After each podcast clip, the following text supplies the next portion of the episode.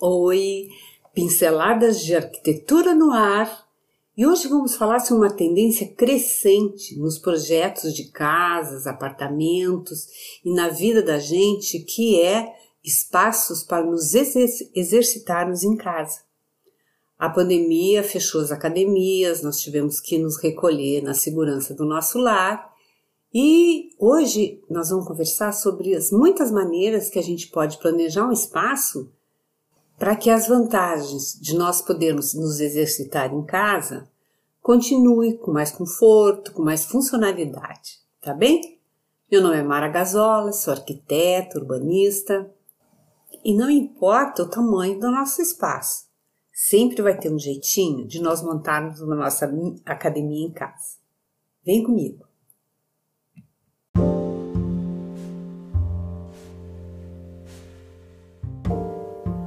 Manter o corpo em movimento é uma necessidade não só para o nosso corpo, mas também para a nossa mente, garantindo uma qualidade de vida muito mais saudável. E nessa pandemia, muitos de nós mantivemos uma rotina dentro de casa de exercícios, graças à internet e a muitos profissionais da área da saúde que montaram programas para fazer acompanhamento, para que nós pudéssemos exercitar de forma muito segura, com resultados ótimos. Eu mesmo tenho uma persona com acompanhamento e funciona super bem. Isso fez muita gente avaliar assim, se não valia a pena continuar fazendo exercícios em casa, pela economia, pela praticidade. Então, hoje nós vamos conversar sobre se não vale mesmo a pena montar um espaço fitness em casa. Seja num apartamento pequeno, numa casa, um espaço maior, né? Sempre é possível nós termos um espaço para que nós possamos nos organizar e praticar exercícios. Então vamos começar por um apartamento pequeno. Bom, nem sempre a gente precisa de altos equipamentos, altos aparelhos para um treino indoor. O nosso próprio corpo, ele fornece tudo que a gente precisa para fazer um bom treinamento. Seja treinamento aeróbico, seja alongamento, yoga, pilates, fazendo exercícios como prancha, exercício de braço, de perna, enfim. Usando o próprio corpo a gente consegue, só precisa de um bom colchonete e um lugar com, com espaço suficiente para que a gente possa se exercitar preferencialmente perto de uma janela, com uma ventilação natural, uma boa iluminação. E organizar esses materiais que não ocupam muito espaço é muito fácil. Pode ser um baú, pode ser prateleiras, nichos. E uma solução que eu acho bem simpática e é bem compacta e fica super prático é aqueles painéis perfurados que se usam, que se vê muito em lojas de ferragens, onde a gente pode colocar ganchos, prateleiras, para botar as, os, as, os elásticos, as cordas, os pezinhos. E tem uma argola que a gente prende ali que a gente coloca inclusive a bola de pilates. E a gente pode compor com a ambientação do espaço que, que ela está inserida. Pode ser um quarto, pode ser na sala, numa varanda, numa sacada. Uh, importante é, é ter essa harmonia de cor e também botar umas plantinhas, uns quadrinhos motivacionais para tornar esse ambiente um ambiente fixo, isso é importante, para estimular ainda mais os nossos treinos. Uma outra solução bem prática e funcional para quem gosta de pedalar, por exemplo, só consegue pedalar no final de semana porque trabalha a semana inteira e só tem de noite, não se sente seguro de pedalar. É o rolo fixo, que permite treino de bicicleta com bastante segurança e, e eficiência.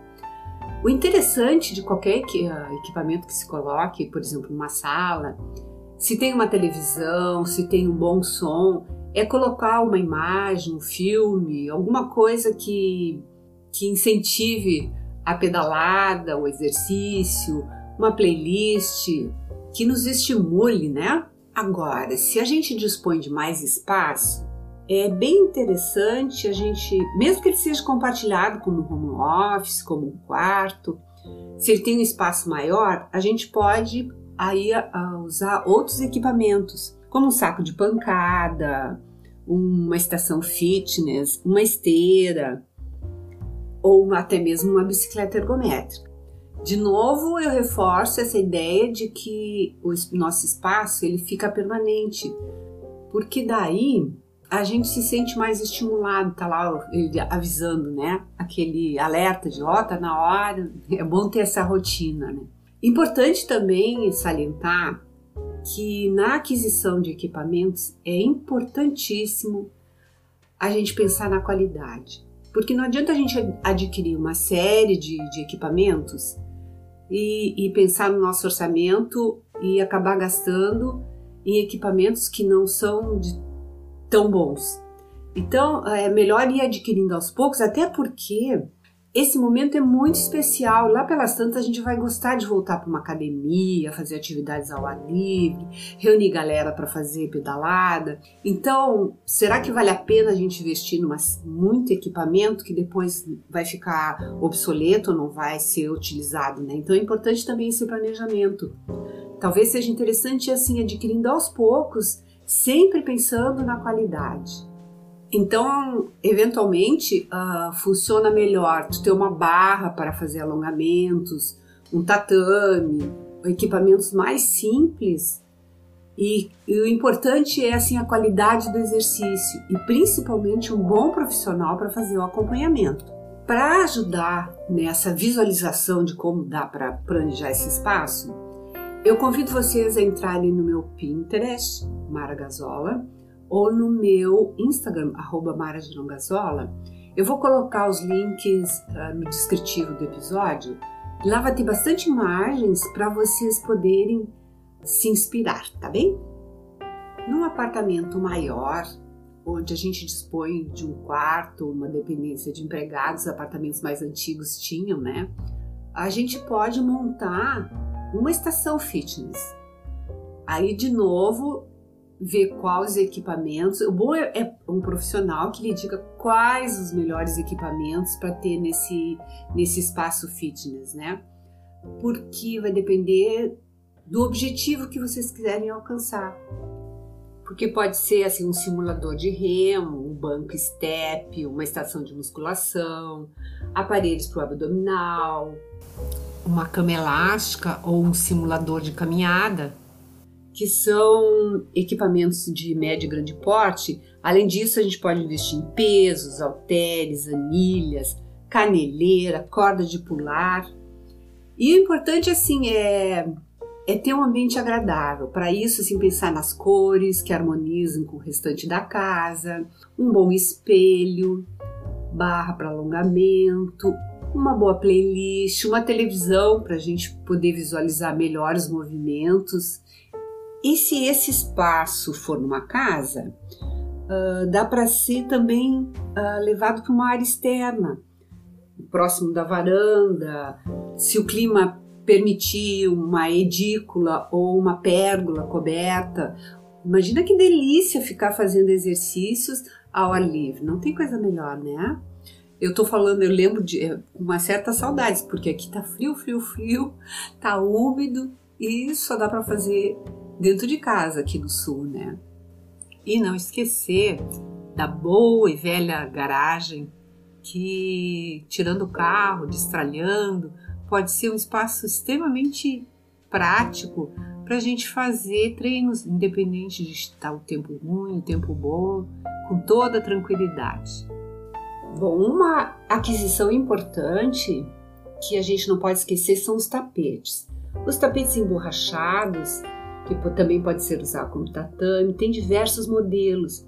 Tem aquele tapete emborrachado para academia, que é um piso de borracha reciclada, e ele absorve melhor o impacto se ele for comparado ao convencional tapete DVA. Isso ajuda muito a proteger as articulações e também os equipamentos utilizados nos nossos treinos. Um, tem um, um tapete EVA que ele tem um efeito memória e ele permite que o material volte à sua formação original.